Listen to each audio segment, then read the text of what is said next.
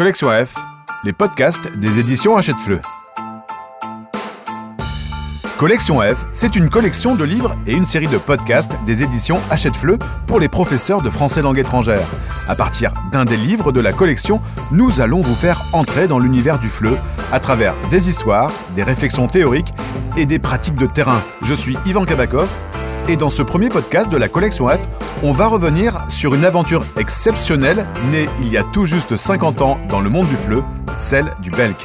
Pour vous raconter cette histoire d'hier qui se vit encore aujourd'hui pour des centaines de profs de français dans le monde, j'ai avec moi Gérard Vignier et Juliette Salabert. Gérard, vous êtes Directeur de la collection F et responsable de l'édition de l'ouvrage Le Belk, 50 ans d'expertise au service de l'enseignement du français dans le monde. Bonjour, alors Juliette, vous êtes Je suis responsable du département langue française à France Éducation Internationale, c'est le nouveau nom du CEP, et le Belk, c'est mon actualité et mon quotidien. Alors Gérard, pour un professeur de français qui n'aurait jamais entendu parler du Belk, en deux mots, le Belk, c'est quoi?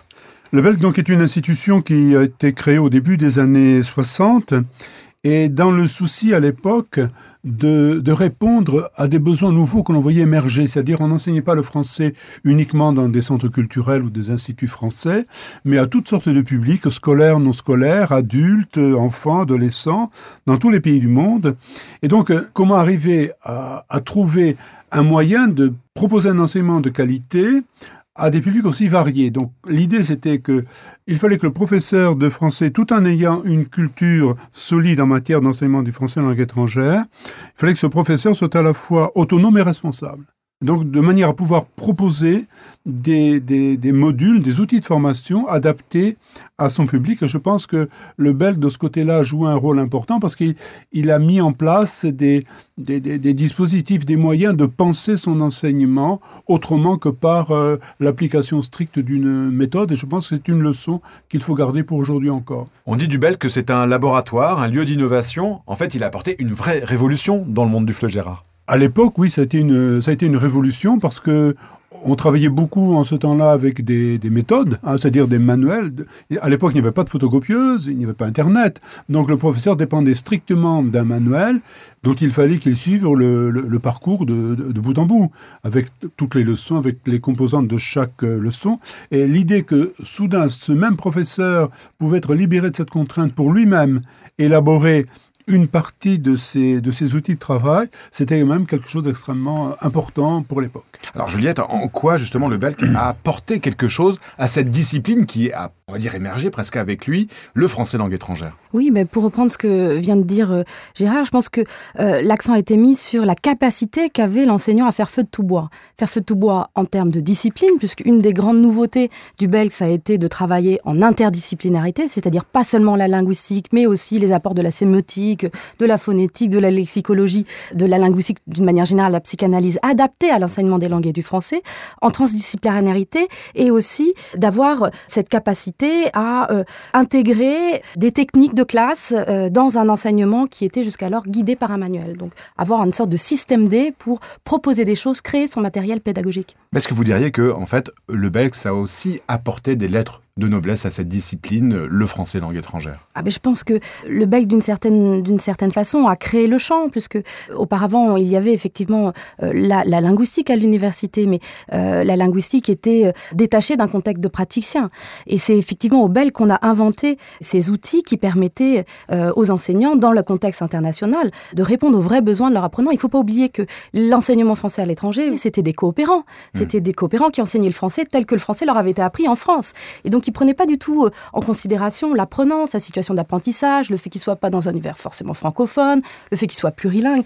Tout ça, c'était des choses à inventer que le Belk, me semble-t-il, a contribué à inventer. Aujourd'hui, quand on parle du Belk, hein, ces quatre lettres euh, qui sont connues dans le monde du français langue étrangère, on entend encore que c'est une institution, la Mecque, en fait, et la référence pour le FLE. Pourquoi on, on dit cela? Alors, parce que le Belk a inventé euh, euh, la discipline, la didactique du français langue étrangère, et il me semble qu'il a, il a contribué à, structurer le champ. C'est lui qui a inventé euh, ce, matériau disciplinaire, et puis très vite, dans les années 90, le FLE est devenu une discipline universitaire, et il me semble que le Belk a, a, a concouru à, la création de ces mentions, puisque les mentions FLE sont arrivées dans les années 90, l'Université du Maine, l'Université Strasbourg, de Caen, c'était aussi des lieux qui accueillaient ces universités, les stages belges durant l'été. Il y a certainement un lien de, cause à effet. Mais il y avait un bouillonnement, Gérard, dans les années 70 ah jusqu'à 90. en fait, on cassait un peu tous les codes. C'était un carrefour de discipline, le Belk. Tout à fait. Je pense que c'est plutôt les années 60-70 ces 20 années qui ont été fondamentales dans, en France, du moins, en France pour tout ce qui relève de la, de, la vie intellectuelle et tout ce qui relève un peu des disciplines universitaires. On sortait en quelque sorte de la vieille Sorbonne, on mm. sortait d'une vieille université qui reproduisait des, des, formations qui, euh, qui étaient déjà en place dès le début du XXe siècle. Et là, soudain, on a vu arriver, euh, venant souvent des États-Unis, mais pas que, euh, toutes sortes de disciplines que l'université avait tenues à la marge. Mm-hmm. On savait qu'elles existaient, mais on n'en voulait pas. Il y avait à l'époque les, mandarins qui tenaient fermement le, le pouvoir à la Sorbonne et ailleurs. Et le, le Belk a été euh, une institution parallèle où il a été possible de faire venir, grâce à des intercesseurs, je pense à, je pense à Francis Siège, je pense à Portine, je pense à... et, puis, Francis de Bizère. Qui, Et Francis de Bizère, qui, qui, qui, qui, ont réussi à faire venir, à faire connaître sur tous ces, ces, outils intellectuels et à essayer de montrer que ça avait une, une application possible euh, un champ d'investissement possible dans l'enseignement des langues euh, étrangères. Est-ce que le français langue étrangère serait différent aujourd'hui s'il n'y avait pas eu le belk moi, j'en suis persuadée. Hein.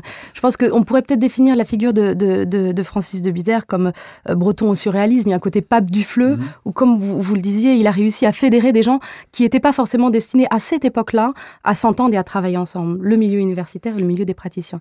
Donc, c'est cette force qu'il a eue euh, de réunir des gens de bords très différents, disciplinaires, à, avoir un projet, euh, un projet commun. Et puis, il s'est passé beaucoup de choses aussi qui sont encore le fondement hein, de, de, la discipline. Alors, vous parlez de, la simulation globale, c'est un mmh. classique. Hein, mmh. euh, créer voilà, un village, une île déserte, une maison. une maison sur le mode olympien. Donc tout ça, c'est des choses qui sont nées au Belge et qui sont encore appliquées aujourd'hui dans les classes. Hein. Alors, est-ce que ce bouillonnement que vous évoquiez, euh, Gérard, tout à l'heure, est-ce qu'on le retrouve en 2020 aujourd'hui? Est-ce que euh, dans ce qui se passe dans le bec d'aujourd'hui, parce que faut le dire, aujourd'hui, ce sont principalement des stages où se retrouvent des enseignants de français du monde entier. Est-ce qu'on retrouve encore cet état d'esprit? Disons que les temps ont changé quand même. C'est-à-dire que ce qui, dans les années 60-70, était très innovant, très nouveau, progressivement, les choses sont rentrées dans le, dans le flux ordinaire de la vie intellectuelle et de la vie universitaire.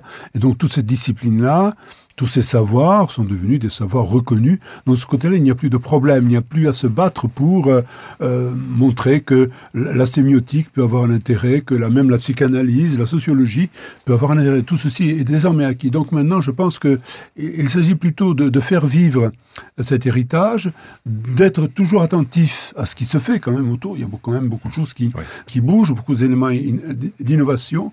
Donc il faut être attentif à tous ces éléments-là. Euh, mais en sachant qu'effectivement, on ne va plus voir venir une grande vérité nouvelle qui va soudain éclairer le monde du fleu. Je pense que le monde du fleu trouve sa solution dans mille une petites sources, si vous voulez, qui vont donner cohérence à un projet de formation. Alors qu'est-ce qui se passe, Juliette, au moment de, de ces stages d'été? Malgré tout, moi pour euh, y avoir été, j'ai vu quand même qu'il y avait beaucoup de réflexions, que les professeurs qui étaient là réfléchissaient. On est en encore quand même dans un lieu d'expérimentation, de recherche, euh, peut-être moins d'un lieu de, publication comme, comme à l'époque, mais il se passe des choses quand même. Alors effectivement, on n'est plus dans les débats euh, idéologiques euh, des, années 70 et des années où, où les sciences sociales étaient reines, mais, mais pour autant, il s'y passe des choses. Et, moi, ce dont j'ai envie de vous parler, c'est de ce qu'on appelle aujourd'hui la formation-action. Ça, c'est quelque chose qui a toujours eu lieu au Belk. Le Belk a toujours été un espace de création euh, collectif et par le collectif. Et cette idée de co-construction, elle est encore présente aujourd'hui et, c'est ce qui nous permet de dire qu'il y a effectivement cette continuité dont parlait Gérard Vigny dans, dans, cette institution. Alors, des exemples concrets. Euh, on a été sollicité par le ministère de l'Europe et des Affaires étrangères pour travailler au Maroc sur la réintroduction du français dans euh, le système éducatif marocain. Eh bien, c'est au BEL que s'est créé, s'est co-construit un référentiel de compétences langagères pour les enseignants, écrit par les formateurs et par les inspecteurs marocains. De la même façon, on a travaillé pendant plusieurs années au Belk aussi, euh, avec le ministère de l'Intérieur, pour créer des charpentes pédagogiques pour accueillir euh, les parcours dits de personnes migrantes. Tout ça, c'est des choses qui ont lieu pendant le Belk, à côté de formations, je dirais, plus généralistes hein, sur le FLE, et qui euh, sont expérimentées, essayées et mises à l'échelle après, après validation commune. Alors qu'apporte aujourd'hui le Belk à des professeurs de français En quoi cette formation est importante Bon, alors, euh, une chose qu'on n'a pas dite encore, c'est que le Bel qui était à Nantes, c'est 450 euh, personnes qui viennent du monde entier. Ça, c'est aussi quelque chose qui a peut-être changé par rapport euh, aux, origines du Bel, c'est ce côté village-monde. On est à la fois une sorte de, classe préparatoire du FLE où on apprend de manière intensive sur un mois, mais on est aussi avec plus de 78 pays sur un mois à vivre ensemble. Donc, il y a ce côté d'ouverture incroyable à l'international que le BEC apporte, et avec tout ce que ça veut dire de d'échange entre pairs, de mutualisation, de comparaison, de contextualisation. Donc il y a cet échange d'idées et de personnes. Euh, qu'est-ce que ça apporte? C'est de la formation professionnelle. Donc forcément une montée en compétences, des outils, des cadres, euh, euh, des partages d'expériences, mais aussi je pense une motivation à faire ce métier, à se rendre compte qu'on est un réseau, qu'on travaille peut-être de la même façon en Égypte et peut-être aussi de la même façon en Chine sans le savoir, avec les mêmes problématiques. Donc cette espèce d'idée de réseau professionnel et, de, et de reconnaissance professionnelle aussi sur le, ces métiers qui sont des métiers vocation, un métier d'enseignant.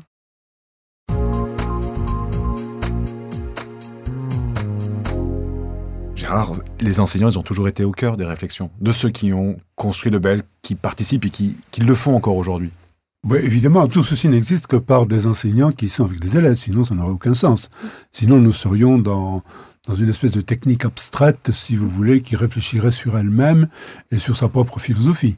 Donc au contraire, le, le Belk présente cet avantage, c'est que sa, vocation, c'est de former des enseignants, qu'il en rencontre chaque année un nombre important, et c'est cette rencontre constante avec les enseignants qui euh, organise une pensée sur le, sur le travail. Je pense que c'est ça qui est intéressant dans, dans, le, dans le Belk, dans la situation du Belk. D'autant qu'il y a beaucoup d'enseignants qui n'ont pas forcément le temps de réfléchir à leur pratique. Oui, je dirais même plus, il y a aussi beaucoup d'enseignants à l'étranger qui n'ont pas forcément de formation initiale euh, suffisante en fait. Quelle est l'originalité des formations du Belk par rapport à d'autres formations existantes dans le domaine du feu? Parce qu'il y en a beaucoup des formations de professeurs de français, langue étrangère en France et dans le monde. Oui, tout à fait. Moi, je pense que euh, les forces du BELC aujourd'hui, c'est euh, le fait de proposer un catalogue euh, extrêmement exhaustif de formations et de modules. On a un catalogue de plus de 98 modules. On couvre l'ensemble du champ de la didactique du FLE et on est les seuls à avoir, si vous voulez, une formation à 450 personnes aussi intensive sur un mois. La deuxième chose, je dirais, c'est la qualité de nos formateurs. au département langue française, nos formateurs et nos experts associés font à peu près 300 missions à l'international par an Autant vous dire qu'ils ont une connaissance extrêmement fine des systèmes éducatifs locaux et des conditions euh, d'enseignement euh, euh, des enseignants. Et c'est cette expertise-là qui leur permet de faire du contextuel, du sur-mesure, de comprendre les enjeux et les besoins des enseignants. Et puis surtout, notre peut-être plus-value la plus forte, c'est notre label maison, c'est la créativité, c'est notre veille sur les actualités du fleu, ce qu'il se passe. On était parmi les premiers à s'intéresser au numérique, alors même de Bizère, l'équipe de Bizère mmh. avec les Minitel, mais vous voyez, donc le, numérique, la classe inversée. Aujourd'hui, on est sur les compétences de vie, ce qu'on appelle les life skills. On est sur les compétences de médiation.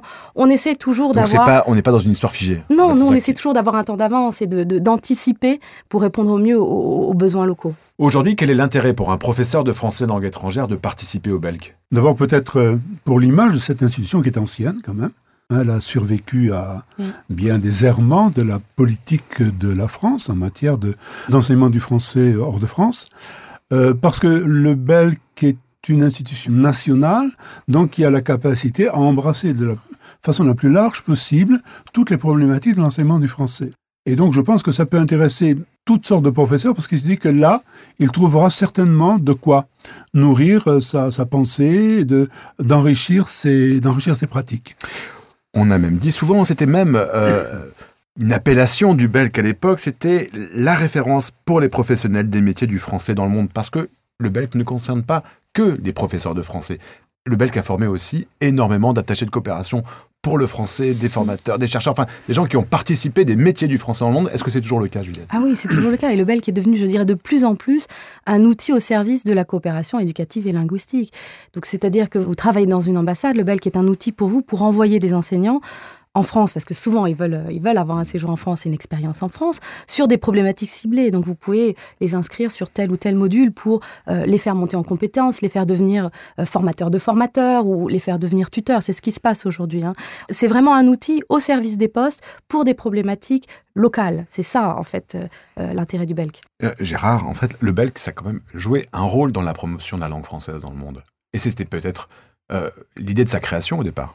Lorsque le Belk se crée au début des années 60, dans l'histoire, si je puis dire, de la diffusion de l'enseignement du français dans le monde, c'est une époque assez particulière.